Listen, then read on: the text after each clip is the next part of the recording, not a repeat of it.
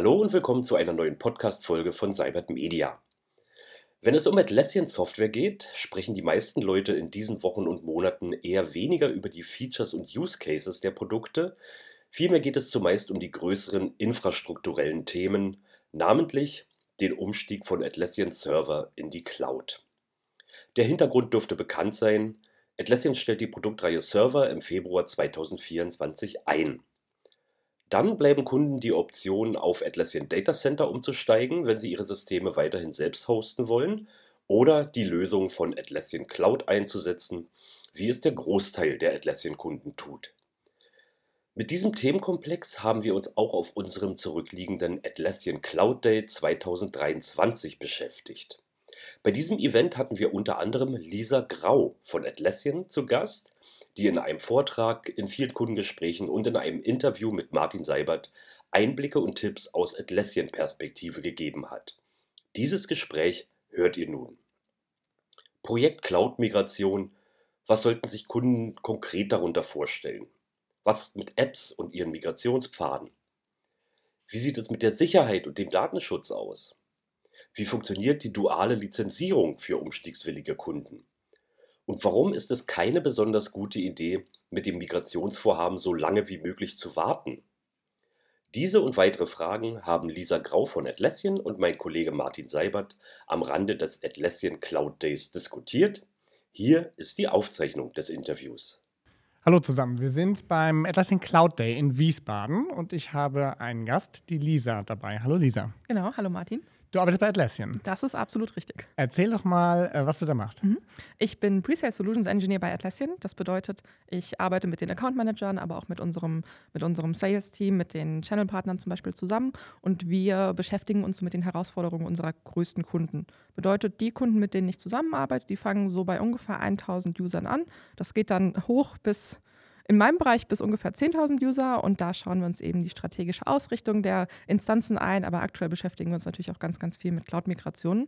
Und da begleite ich vor allem die erste Phase in diesem, in diesem äh, Migration Lifecycle. Und das ist eben diese Assess-Phase, heißt wir beschäftigen uns damit, ähm, passen die Security-Vorgaben in der Cloud, aber auch welche, welche Transformations- oder Migrationsstrategie wählen wir, wie sieht das mit Scalability aus, wie sieht das Identity Management aus. Das sind so die Themen, denen ich mich hauptsächlich befasse. Spannend, viele technische Sachen dabei.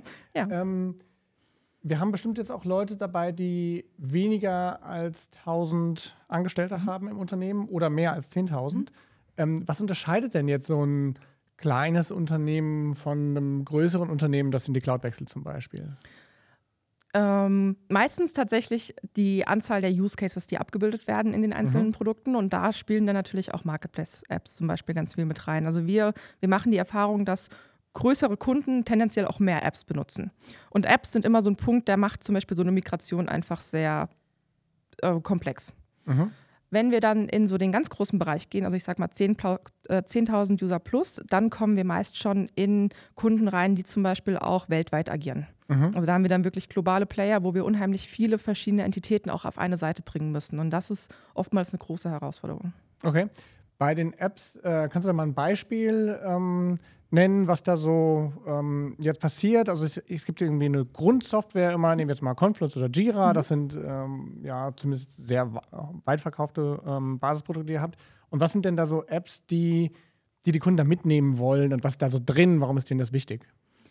Das sind äh, ganz viele unterschiedliche. Ich glaube, so eine ganz große App, die die Kunden gerne mitnehmen möchten, ist natürlich Linchpin.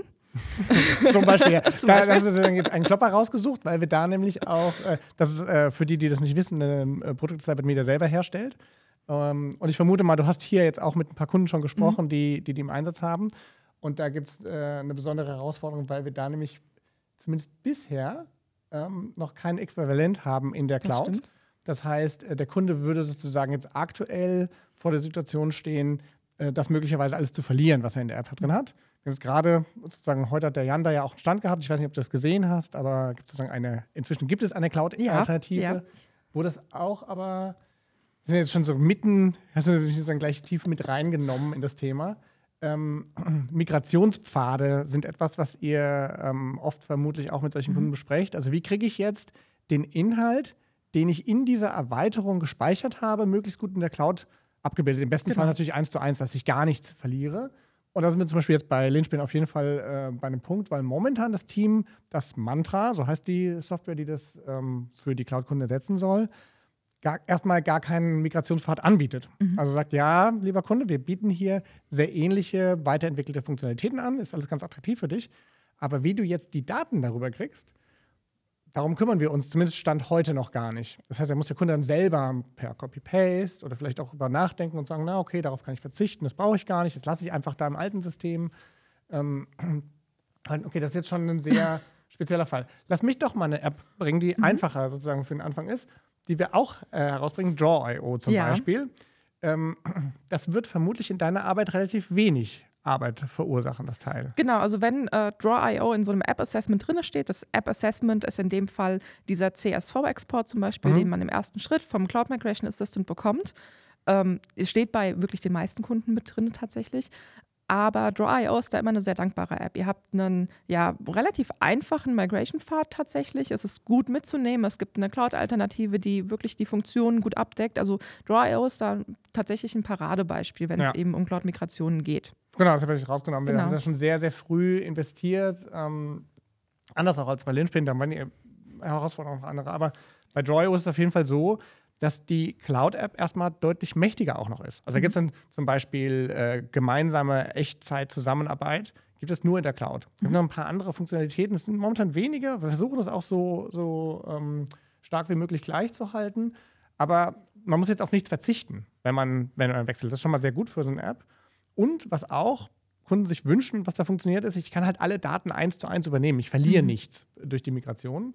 Ähm, und auch, ich kann zum Beispiel jetzt, wenn ich von einem Konkurrenten, Gliffy oder irgendwas anderes äh, komme, kann ich sogar von denen zu uns äh, wechseln. Wenn wir sogar über andere Produkte noch ähm, Migrationsmöglichkeiten. Ähm, und dann gibt es sicherlich eine ganze Reihe von so Zwischendingern. Lass uns doch mal ja. zum Beispiel über Skriptrunner sprechen. Das mhm. ist ja, ähm, muss man vielleicht ganz kurz was zu der App sagen. Ähm, die ermöglicht so Customizing, Automationsmöglichkeiten. Da kann ich so Skripts bauen, die dann bestimmte Dinge im Hintergrund für mich tun, die ich als User nicht mehr verwenden muss. Und ähm, da gibt es jetzt eine Cloud-Alternative. Ähm, ist das viel, viel Arbeit in solchen hm. äh, Themen oder gar keine? Erzähl mal so ein bisschen. gar keine Arbeit ist es leider nicht. Mhm. Äh, Scriptrunner ist auch eine sehr große App und eine sehr umfangreiche App. Scriptrunner ermöglicht einem wirklich sehr viel. Und da haben wir einen, äh, eine gute Entwicklung festgestellt, was eben die Möglichkeit dieser Cloud-Migrationen angeht. Mhm. Bis vor ja, ein paar Monaten war Scriptrunner größtenteils eine manuelle Aufgabe und das hat auch einen hohen Aufwand bedeutet für die Migrierenden. Also die Skripte mussten eben äh, teilweise neu geschrieben werden, mussten komplett überarbeitet werden. Mittlerweile äh, wurde Scriptrunner auch schon in der Zusammenarbeit mit Adaptavist eben in unseren Cloud Migration Assistant äh, implementiert. Das ist noch keine hundertprozentige Abdeckung, aber hier wurden auf jeden Fall große Fortschritte gemacht, sodass die Migration von Scriptrunner eben nicht mehr so aufwendig ist, wie sie vor ein paar Monaten noch war ähm, stellt ihr viele Apps fest, die äh, die Cloud irgendwie sagen wir, befördern, wo die sagen, ah, die Apps sind da so viel cooler, nehmen wir jetzt mal bei Draw, oh, ich will also unbedingt wechseln. Oder auch welche, die, die das eher so bremsen, wo das müssten die mal ein bisschen mehr investieren. Ich, brauchst jetzt keinen äh, ich will keine Shitlist haben, aber ähm, wenn du da so ein bisschen aus dem Nähkästchen plaudern könntest, was, was besonders gut oder nicht so gut funktioniert, das wäre vielleicht spannend. Und das ist ganz unterschiedlich, aber wir stellen auf jeden Fall viele Apps fest, die auch aktiv äh, daran arbeiten, dass die Kunden in der Cloud einen ganz ähnlichen Funktionsumfang haben. Also mhm. da fällt mir zum Beispiel sofort X-Ray Test Management ein, was auch gut mit unserem Cloud Migration Assistant zusammenarbeitet oder aber auch die komplette Tempo Suite. Mhm. Das ist auch eine App, die in der Cloud auf jeden Fall sehr gut und auch sehr coole Funktionen hat und ja gut funktioniert. Lass uns noch mal kurz ähm, bei dem Thema Apps bleiben. Ihr werdet da bald, ähm, die schon länger angekündigt, auch jetzt öffentlich, einen mhm. Privacy-Tab einführen mhm. im Atlassian Marketplace. Warum macht ihr das? Was ist das? Erzähl mal ein bisschen. Ja, äh, App Privacy oder auch App Security wurde in der Vergangenheit so ein bisschen vernachlässigt. Also im Data Center war es eben auch gar nicht nötig. Die Apps sind im, liefen auf dem gleichen Server, mhm. die haben sich im System mit den, mit den Kernprodukten, also mit Jira oder Confluence geteilt und in der Cloud ist das ein bisschen anders. In der Cloud unterscheiden wir auch aktuell zwischen zwei verschiedenen App-Typen. Also wir haben einmal Connect-Apps, das bedeutet, das sind Apps, die eben mit der Atlassian-Plattform verbunden werden. Und wir haben Forge-Apps, das sind Apps, die auf unserer eigenen Plattform in gewisser Weise laufen. Und gerade beim Thema Connect Apps, da liegt die Verantwortung natürlich in allererster Linie beim Kunden, der die App kauft, aber eben auch beim Hersteller. Und bisher war es so, dass wir ein, ein Cloud-Programm haben, das Cloud Fortified-Programm. Und da konnte auch schon eingesehen werden, inwiefern zum Beispiel bestimmte Security-Maßnahmen ähm, unseren Vorstellungen in gewisser Weise entsprechen. Wir, wir möchten das Ganze noch transparenter machen und zwar insofern, dass wir im Marketplace eben diesen Security-Tab einführen, wo ganz, ganz viele Details zum Beispiel zur App Security einfach direkt dargestellt werden und so ist der Einblick für die Kunden, die die App nutzen, einfach deutlich leichter. Und desto mehr die App-Hersteller diesen Tab eben auch pflegen, desto mehr Vertrauen baut der Kunde natürlich auch in diesen Hersteller auf. Und es war auch, also ich würde direkt mal zum nächsten Thema springen, so ein bisschen Richtung Data Residency. Das war ja ein ganz großes ja, vielleicht Thema. Kann ganz kurz ja? noch ähm, zu diesem Tab. Ich glaube, dass es insofern spannend ist, als, wie du schon gesagt hast, wenn du jetzt eine Atlassian Forge App dir anguckst als Kunde, ist es ziemlich einfach. Der Hersteller hat den Code bei Atlassian abgegeben, der wird auf Atlassian Servern ausgeführt, die Daten liegen da, alles gut. Wenn das jetzt keine, wenn die App selber keinen Egress hat, also kein, kann nicht nach ins freie Internet telefoniert, mhm. ist das eine datenschutztechnisch eine relativ einfache Sache. Ähm, bei den Connect-Apps ist es per Definition so, dass ich nicht nur Atlassian als jemanden habe, der auf Daten zugreifen kann, sondern halt auch den Hersteller der App, weil genau. der Hersteller der App ja seinen eigenen Server betreibt und da verarbeitet er irgendwelche Daten. Und wenn ich da jetzt zum Beispiel personenbezogene Daten abliefern sollte über diese App, nehmen wir jetzt mal Tempo, zum Beispiel irgendwelche Arbeitszeiterfassungen oder vielleicht sogar Abwesenheiten, mhm. ich jetzt noch irgend so was Dummes wie Krankheitsgründe oder sowas hinterlege, hatte ich gestern mit dem Thomas Rosin schon drüber gesprochen, ist äh, sozusagen gar nicht so schlau. Ähm, dann ähm, sind das auf jeden Fall schützenswerte Informationen, mhm. Wo ich dann schon mal einen zweiten Anbieter habe. Jetzt hatten wir über Scriptrunner, über Draw.io, mhm. über Linspin, über andere und so weiter. Und da kann ich einen Ruckzuck 20, 30 mhm. Unternehmen haben, die irgendwie Zugriff auf irgendwelche Daten haben, mit denen ich dann also irgendwelche Vereinbarungen abschließen will oder muss. Mhm. Und dieses Privacy-Tab ist, glaube ich, insofern sehr cool, weil ich dann erstmal gucken kann, wer hat denn überhaupt jetzt was für eine Technologie da am Start? Haben die überhaupt Egress? Also bleiben die Daten bei Atlassian? Ähm, muss ich da was machen? Und wenn ja, was denn? Und was für, sind die ISO-zertifiziert? Äh, also es gibt ganz viele Informationen, die einfach dabei helfen, diesen, diese Datenschutzarbeit, die in der Cloud halt einfach allfällig ja. ähm, erforderlich ist, äh, leichter zu erledigen. Insofern freut mich das sehr, dass ihr das macht für uns als Hersteller von Apps ist das eine zusätzliche Arbeit, aber die Fragen stellen die Kunden eh. Insofern ist es gut, wenn man die ja. an einer marktplatzähnlichen Stelle ablegen kann, damit jeder da abrufen kann. Genau, und letztendlich müsst ihr es dann auch nicht jedes Mal erklären. Ihr könnt genauso auf den Security-Tab verweisen. Macht es am Ende, finde ich, für uns alle eigentlich leichter. Also sowohl für die Kunden als auch für uns als Atlassian. Wir können natürlich auch darauf verweisen, aber auch für euch als Hersteller. Ja, da kann ich schon mal Feedback geben. Das werden wir vermutlich nicht tun, weil ich jetzt schon weiß, dass unsere Kunden sehr, sehr viel mehr fragen, als ihr in diesem Tab da abbildet. Aber das ist auch ja. einfach als Marktplatzanbieter müsst ihr ja sozusagen eine Standardisierung ähm, genau. vornehmen. Und ähm, äh, ja, also wir haben ganz oft, dann, dass die Leute sagen, ist auch egal, ob wir das müssen oder nicht, wir wollen mit euch eine DPA abschließen, also so eine ja. AVV, würde man mhm. in Deutschland jetzt sagen. Und ähm, äh, das ist zum Beispiel für uns wichtig, diesen Prozess dann da äh, darzustellen, wie es abläuft und den Kunden dabei zu helfen. Data Residency hast du gerade angesprochen. Also ja. das heißt, als Kunde möchte ich gerne, dass die Daten da liegen, wo ich möchte, dass sie liegen. Also für mhm. deutsche Unternehmen liegt es relativ nahe, dass die sich ähm, erhoffen, dass, ob das jetzt in Frankfurt oder in Hannover ist, ist den meisten egal, aber dass zumindest in Deutschland die Daten liegen und wenn sie da mhm. nicht liegen können, dann zumindest mal in Dublin oder irgendwo innerhalb der EU. Ähm, was bietet Atlassian denn da aktuell so an? Genau, also da müssen wir natürlich unterscheiden. Einmal haben wir Data Residency für unsere eigenen Daten, also für die Produktdaten. Und da haben wir, ich meine, ich müsste da jetzt lügen, aber ich glaube, es war letztes Jahr, haben wir natürlich auch die Data Residency für Deutschland, also genau genommen in Frankfurt eben, mhm. bekannt gegeben und auch eingeführt. Wir müssen da trotzdem ein bisschen differenzieren. Also in Frankfurt liegen dann eben die sogenannten pinbaren Daten. Es gibt aber auch einige Daten, das sind zum Beispiel die Daten, die zum Identitätsmanagement gehören, die nicht in Frankfurt liegen werden, sondern die werden weiterhin in unseren oder auf unseren Servern in den USA liegen. Das hat einfach den Hintergrund, dass wir diesen Fußabdruck, den diese, diese äh, stark personenbezogenen Daten im System hinterlassen, weitgehend minimieren möchten. Mhm. Genau, also pinbare Daten grundsätzlich mittlerweile in Frankfurt möglich dann müssen wir einfach diesen, diesen Schlag machen von quasi unseren Produktdaten zu den App-Daten. Und da war es bisher nicht so, dass die grundsätzlich nicht in Deutschland lagen, sondern es lag eben in der oder es liegt in der Verantwortung des Herstellers, wo ja, diese Daten. Warte mal, genau. bevor wir da ja. noch, ich will ganz kurz zu den äh, Grundprodukten noch kurz was sagen, mhm. euch sozusagen loben als Anbieter. und zwar ähm, sind wir ja auch Google-Partner mhm. und Google hat das lange Zeit so gemacht und ich glaube, die machen sogar jetzt noch so. Als, als äh, Google-Partner müsste ich es vermutlich wissen, aber wir haben ein Team, die das auf jeden Fall sofort beantworten können und vermutlich sauer sind, dass ich nicht genau weiß. Jedenfalls mussten wir einen irgendwie Enterprise Plus so und sowas Plan kaufen. um diese Data Residency auswählen zu können. Mhm. Ähm, also man musste mehr Geld bezahlen, um zu sagen, äh, Serverstandort ist in Deutschland.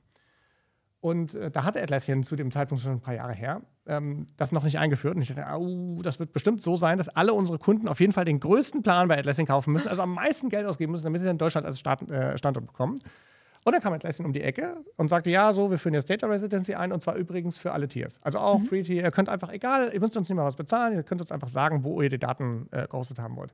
Und da dachte ich, holla, das ist also zumindest mal ein Commitment hier, wir wollen das richtig machen, wir wollen auch, dass ihr diese lokalen gesetzlichen Anforderungen, bei denen man sagen könnte, ist mir doch in Sydney egal oder in San Francisco, ja. was ihr da in Frankfurt so machen wollt. Ich gebe euch halt eine coole Software und dann benutzt ihr halt.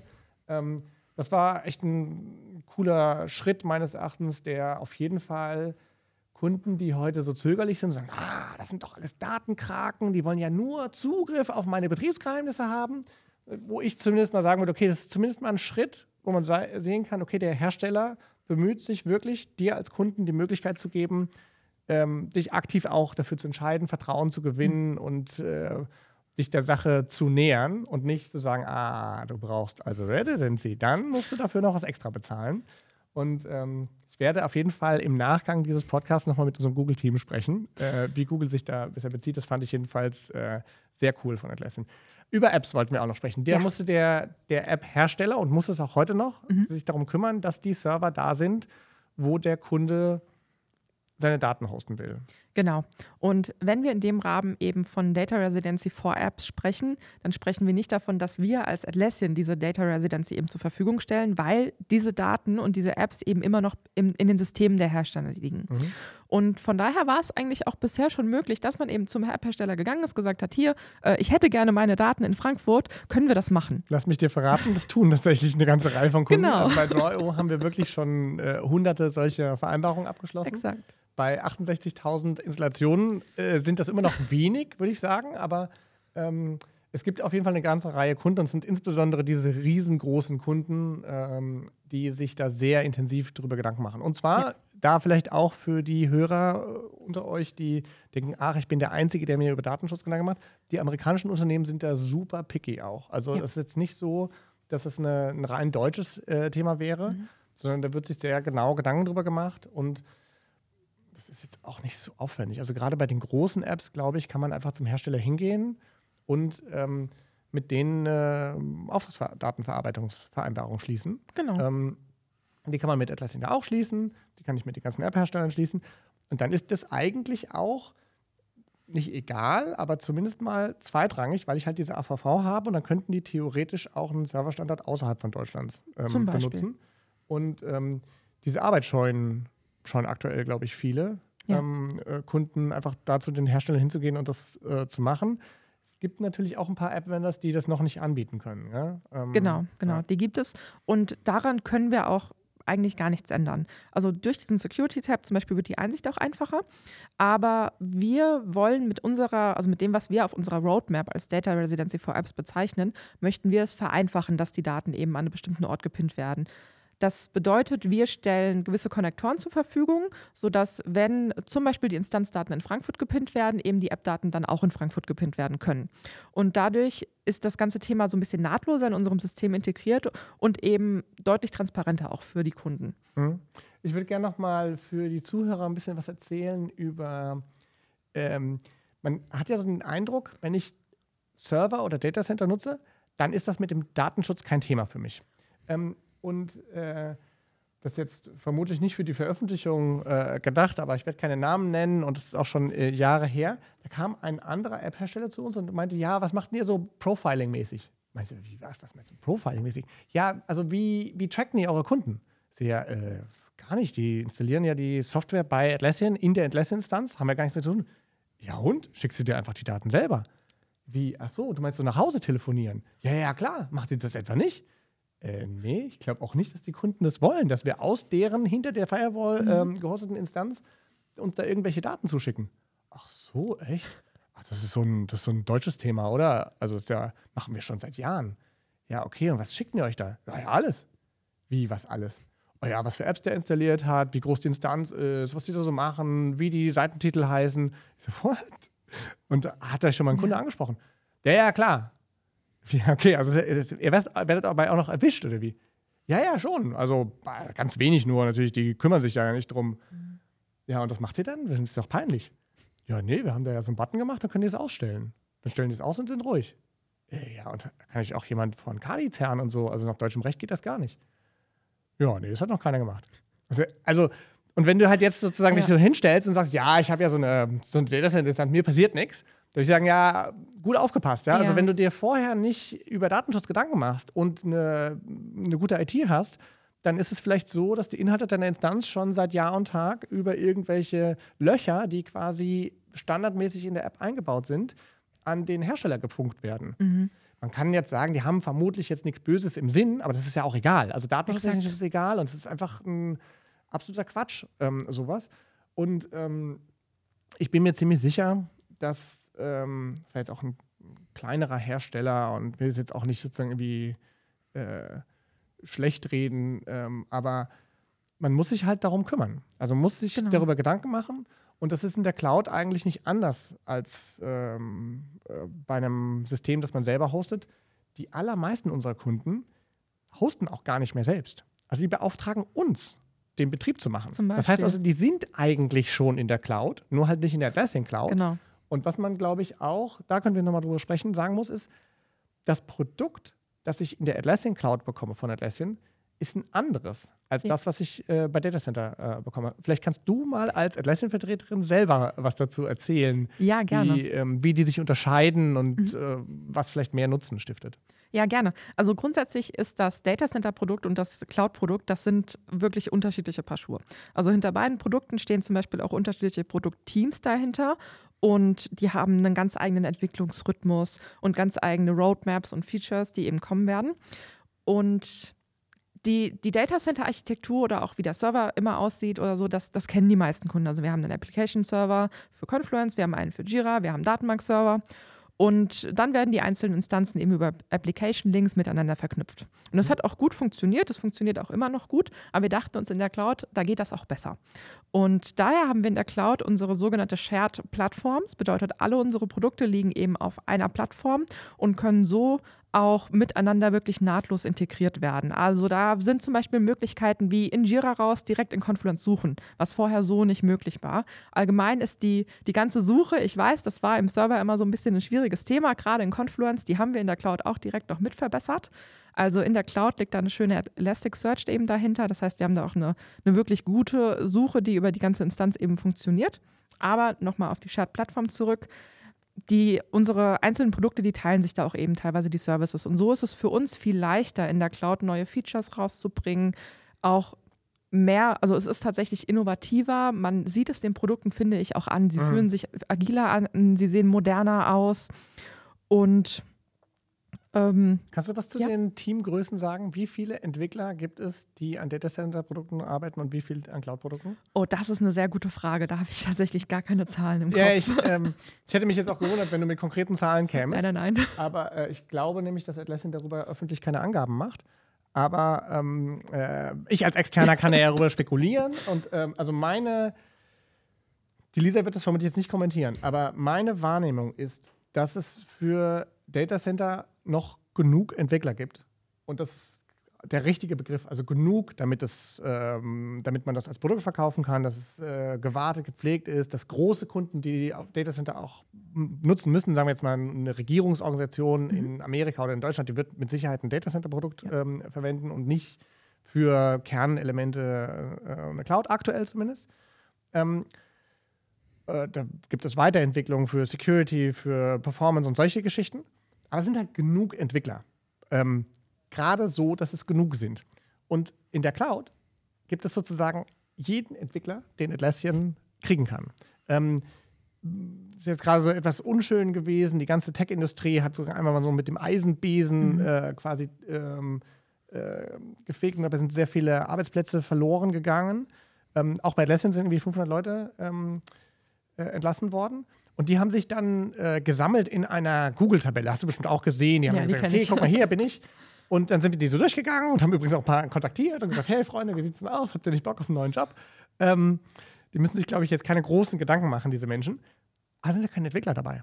da sind halt, also da ist halt keiner, der als Jobtitel irgendwie Softwareentwickler ähm, mhm. dazu schreibt, weil Atlassian eine sehr hohe RD-Quote, also eine sehr hohe Forschungsquote, das heißt also Weiterentwicklungsquote hat, und zwar insbesondere in der Cloud. Ja. Um das mal in einen Satz zusammenzufassen, wenn ihr coole, neue, moderne Produkte haben wollt, dann müsst ihr künftig in die Cloud wechseln. Das genau. ist einfach so. Also der, das, äh, Atlassian wird äh, tun, was sie können, um dieses Data Center Produkt zu einem profitablen und auch attraktiven Produkt zu machen oder es zu halten. Aber der Vorteil ist halt, ich kann es selber umarmen, auf meinem eigenen Blech installieren und so weiter. Und in der Cloud, muss man auch dazu sagen, gibt es auch einfach viel mehr Konkurrenz. Also ja, ja. on-premise gibt es einfach überhaupt niemanden, der gegen eure Lösung anstinken kann. Also wenn ich ja. sagen will, ich will es selber installieren, dann kann ich sowieso nur zu Atlassian gehen. Da kann ich letztendlich kann man sagen, muss ich auch jeden Preis akzeptieren, was auch immer da äh, der Fall ist. Wenn ich diese Art von Software in der Qualität haben will, dann muss ich das bei Atlassian einkaufen. In der Cloud gibt es inzwischen Konkurrenten, über die reden wir hier natürlich nicht, aber ähm, es gibt zumindest Alternativen, sodass Atlassian sich da auf den Hosenboden setzen muss und sagen muss, lass mal eine coole ähm, Lösung anbieten. Ähm, erzähl doch mal, was, was treibt denn die meisten Kunden um? Also was ist denn der Grund, warum die dann tatsächlich sagen, jawohl, wir gehen in die Cloud, trotz aller Widrigkeiten, trotz dem ganzen ähm, Arbeitsberg an Datenschutz, den wir da bewältigen müssen, wir machen das? Und was ist der Grund, wo Sie sagen, nee, das machen wir jetzt doch nicht, äh, wir lassen das jetzt erstmal, das können wir dann morgen noch machen und so weiter. Also wo, was ist sozusagen der Nummer eins Grund, jawohl, wir wechseln oder der Nummer eins Grund, äh, nee, machen wir doch nicht? Mm, tatsächlich gibt es ganz viele Gründe, welche unsere, unsere Kunden in die Cloud treiben. Das ist natürlich zum einen die die, wir nennen es die Value, die die Cloud einfach transportiert. Also wir haben unheimlich viele Vorteile in der Cloud. Das beginnt eben bei dieser nahtlosen Integration, geht aber auch zu einem zentralen User-Management zum Beispiel. Auch mit Atlassian Analytics, was wir jetzt ausrollen, haben wir natürlich eine starke Analytics-Software noch dahinter. Also es sind tatsächlich die Funktionen, die wir in der Cloud rausgebracht haben, die mitunter der Nummer 1 Treiber eben auch sind. Wir, wir haben auch einige Kunden, die eben im DC bleiben möchten, die on-prem bleiben möchten. Und wir sehen auch, dass es Kunden gibt, die einfach nicht in die Cloud können.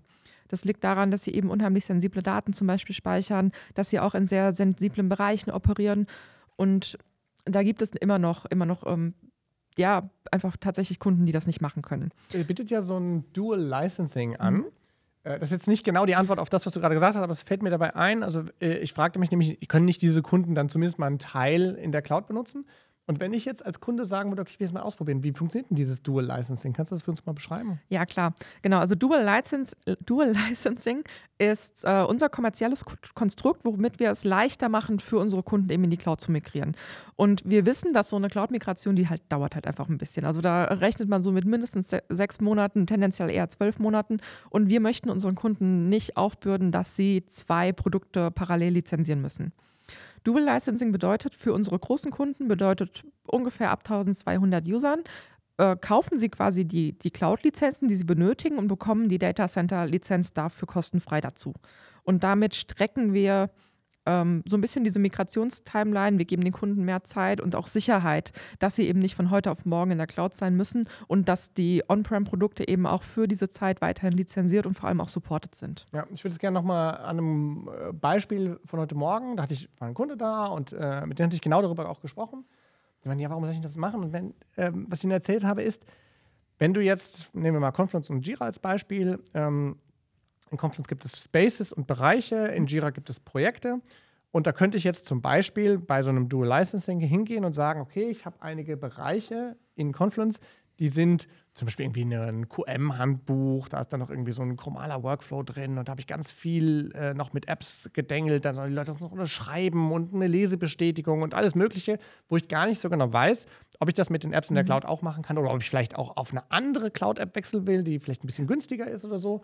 Ähm, das muss ich nochmal mir genauer angucken. Und ich sagen, okay, diesen Bereich, den migrierst du erstmal nicht, den lässt du erstmal auf dem Datacenter-Produkt mhm. ähm, und du migrierst die anderen Bereiche, in denen für dich, da gibt es dann nur Draw-O-Diagramme und so weiter. Mhm. Das ist also einfacher für dich.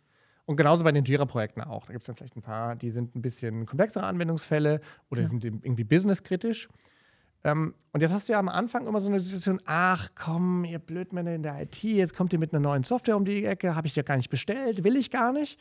Sagen also die Anwender, okay, blöde Veränderung, will ich nicht. Mhm. dann fangen die an, diese Cloud-Produkte zu benutzen und die sind halt einfach besser. Also es ist einfach so, dass ähm, wenn man sich in Confluence, das ist sehr frappierend, wenn man sich den Regex-Editor in der Cloud mal anguckt und den mit On-Premise vergleicht, es gibt bei uns Mitarbeiter, die sagen, ich arbeite da nicht mehr. Also wir haben auch noch Datacenter-Instanzen, ähm, ich will da keine Seiten mehr bearbeiten.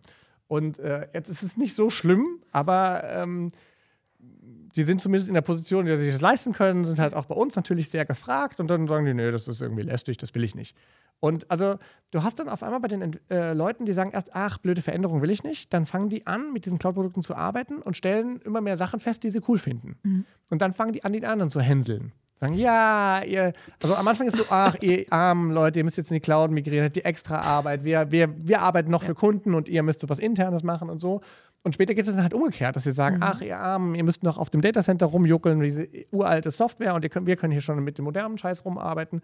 Und ähm, die, du hast ja dann diesen schwierigen Anwendungsfall vor dir mit den ganzen Apps und mit den ganzen, wo du dann vielleicht auch in eine Situation kommst, wo du sagst, naja, äh, ihr müsstet darauf vielleicht verzichten, weil das geht einfach nicht mhm. und, und das lässt sich da so nicht abbilden, ähm, aus welchen Gründen auch immer.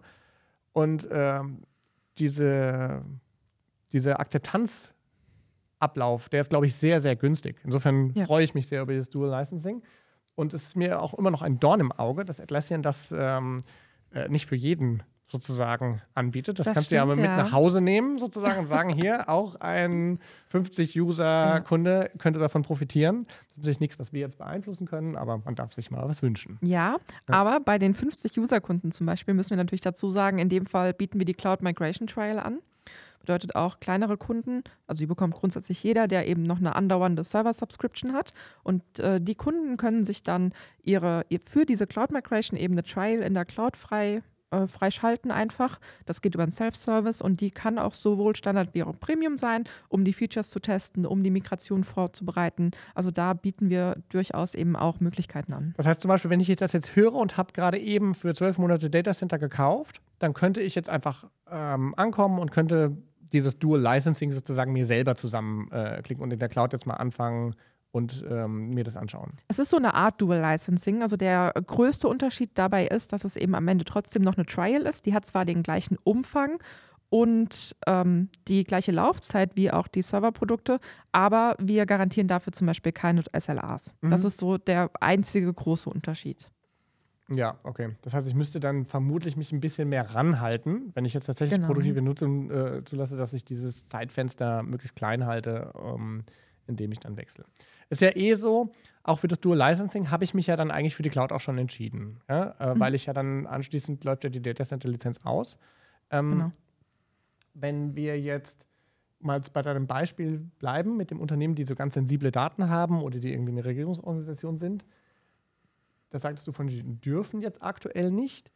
Ähm, da wäre meine Frage, da wäre es vielleicht trotzdem für den einen oder anderen bei denen interessant, trotzdem eine, eine Cloud-Instanz zu benutzen, dann halt mit weniger mhm. Leuten nur in der Abteilung und ohne diese ganzen sensiblen Informationen. Seht ihr das? Passiert das? Ja. Oder äh, ist das, keine Ahnung, wird dann gleich platt gemacht? Also, sie müssen das quasi unterm Schreibtisch. So ist ja Confluence Jira auch groß geworden. Also, irgendwer hat das ja. irgendwo installiert, das war gar nicht genehmigt. Eigentlich durften alle nur Microsoft und äh, inzwischen mhm. darf man das auch sozusagen bei Tageslicht sagen, dass man Confluence Jira benutzt. Ähm, ja. Wie ist das mit der Cloud? Ist das. Äh Definitiv. Also, wir haben äh, viele, vor allem auch größere Kunden zum Beispiel, die eben sagen, wir haben äh, Instanzen da sind wirklich super sensible Daten drauf. Die möchten wir erstmal eben noch im Datacenter behalten, aber wir gehen schon mit anderen Instanzen in, in die Atlassian Cloud. Und da haben wir auch ganz unterschiedliche Angebote für. Also auf der einen Seite haben wir natürlich unsere Enterprise-Pläne, in denen ist es möglich, dass man zum Beispiel von Jira im Enterprise-Plan unlimitiert viele Seiten erstellt. Mhm. Also wir könnten für verschiedene Abteilungen Seiten erstellen. Das kommt immer so ein bisschen auf den Use Case an, können aber auch verschiedene Regionen zum Beispiel sein, die ihre eigenen Sites bekommen.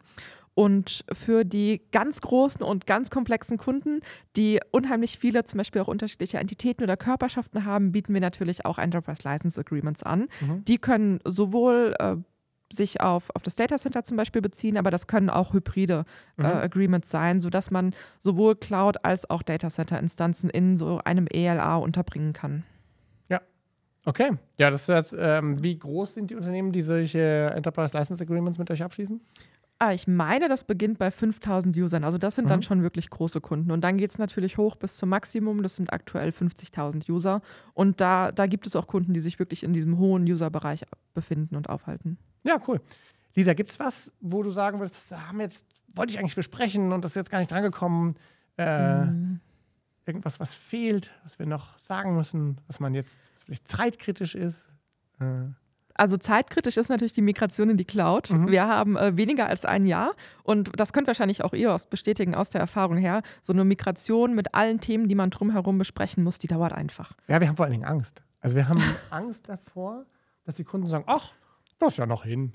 Da kann ich mich noch ein bisschen, also ich, ich denke da jetzt mal so ein bisschen latent drüber nach, aber dann so im November melde ich mich dann mal bei Cyber Media und dann können wir ja mal diese Migrationsgeschichte da in diesem Atlassian-Umfeld angehen.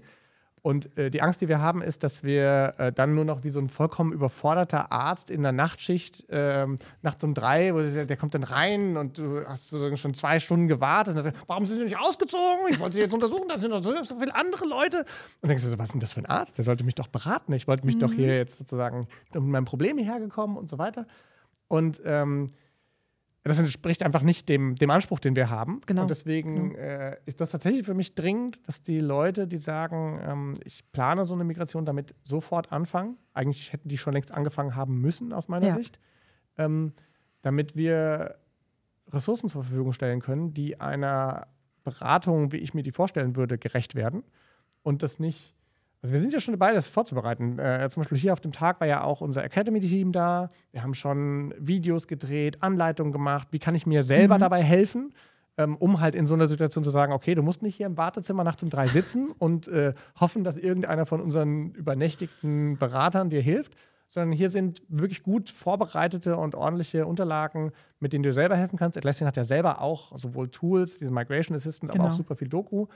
Die Hersteller selber haben auch Doku, wo ich dann nachgucken kann, okay, ich will diese App und was gibt es da für Herausforderungen und worauf muss ich verzichten und so weiter. Aber es kann dir zum Beispiel jetzt als Kunde niemand abnehmen, wenn du, nehmen wir jetzt mal dieses Linspin-Beispiel, und du wechselst jetzt also von Linspin auf Mantra mhm. und dann gehen dir ein paar Funktionalitäten flöten. Das musst du deinen genau. Anwendern erklären. Ja, also du kannst die ja nicht selber nachprogrammieren dann on the fly oder sowas. Leider nein. Sondern äh, du kannst entweder, und wenn du dann hingehst und sagst, ach naja, dann bleibe ich einfach auf meinem Server. Was ich mir auch vorstellen kann, dass einige Kunden sagen, naja, ich habe das ja bezahlt, ist ja super. Ich habe da so eine Perpetual License, die kann ich unendlich lange benutzen.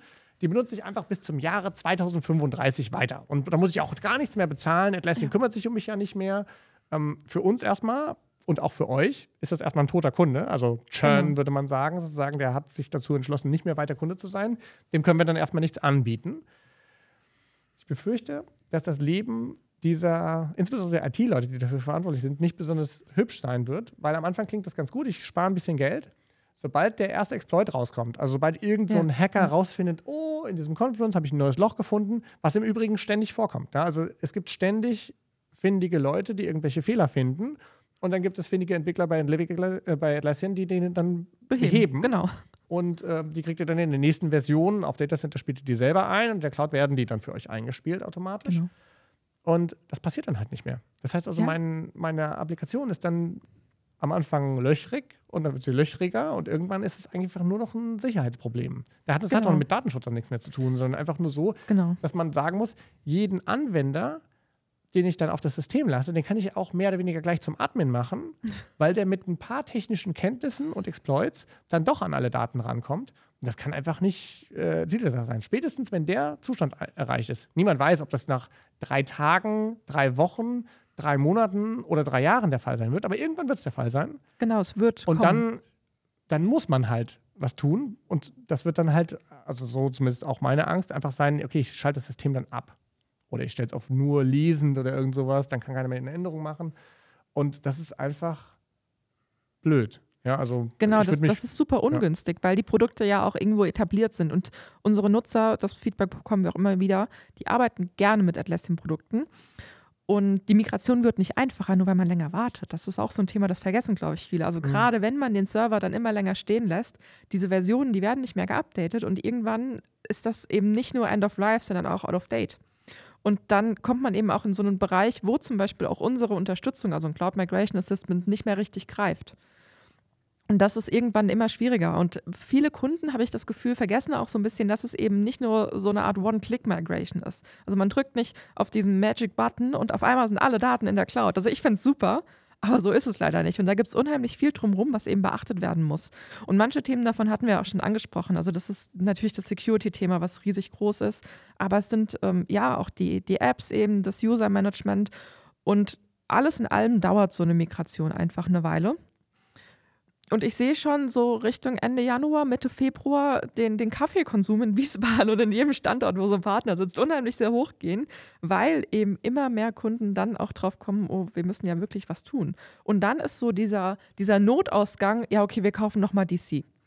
Aber wenn man dann so eine DC-Lizenz nimmt und die einfach in den Server einspielt, klar, die Instanz ist dann wieder, die ist dann wieder ähm, supported und man kann auch wieder Updates durchführen, aber vom Prinzip her zahlt man dann deutlich mehr, für exakt die gleichen Funktionen, weil um so eine DC-Lizenz, um die wirklich ausnutzen zu können, muss man ja zum Beispiel auch die darunterliegende Infrastruktur einfach anpassen. Mhm. Und äh, das ist so der Punkt, wo ich dann auch verstehen kann, wenn die Kunden sagen, ja, aber das ist ja, das ist ja viel teurer für die gleichen Funktionen. Das stimmt, aber dann wird es eben auch nicht so genutzt, wie es eben eigentlich ja, vorgesehen ist. Wenn wir, wenn wir stattdessen dann eben diese Cloud-Migration frühestmöglich angehen, dann kann man die meistens auch so schrittweise vorbereiten, dass sie am Ende eben gut durchläuft, zumindest bei den meisten Kunden. Es gibt immer noch krass äh, customized und individualisierte Instanzen, wo eben bestimmte Hürden und, und Herausforderungen bevorstehen und die muss man dann irgendwie auch angehen. Aber da haben wir natürlich auch ganz, ganz tolle Solution-Partner, wie eben zum Beispiel auch eine Cybert Media, die die Kunden dabei unterstützen. Das nehmen wir einfach mal als äh, dankbares Schlusswort. Ähm, wenn ihr Interesse an dem Thema habt oder euch vielleicht auch einfach damit beschäftigen müsst, das jetzt erkannt habt, Meldet euch gerne bei uns, meldet euch bei der Lisa ähm, oder direkt bei Läschen, wie ihr wollt. Ähm, wir stehen sehr gerne zur Verfügung. Und ich danke dir, dass du dir Zeit genommen hast, um uns hier ein bisschen zu erleuchten. Vielen Dank auch an euch, dass ich dabei sein dürfte und äh, sehr gerne wieder. Das waren Lisa Grau von Atlassian und Martin Seibert mit einem Gespräch vom Atlassian Cloud Day 2023 in Wiesbaden. Mir bleibt an dieser Stelle wie immer der Hinweis, wenn ihr Fragen habt oder zu bestimmten Punkten mehr wissen möchtet, dann zögert bitte nicht, euch mit uns in Verbindung zu setzen. Unsere Atlassian-Fachteams kommen gern mit euch ins Gespräch und helfen euch bei allen Aspekten rund um den Wechsel in die Atlassian Cloud. Und das war's für heute. Vielen Dank fürs Zuhören und ich hoffe, ihr bleibt uns gewogen. Ich bin Matthias Rauer und sage Tschüss. Bis zum nächsten Mal.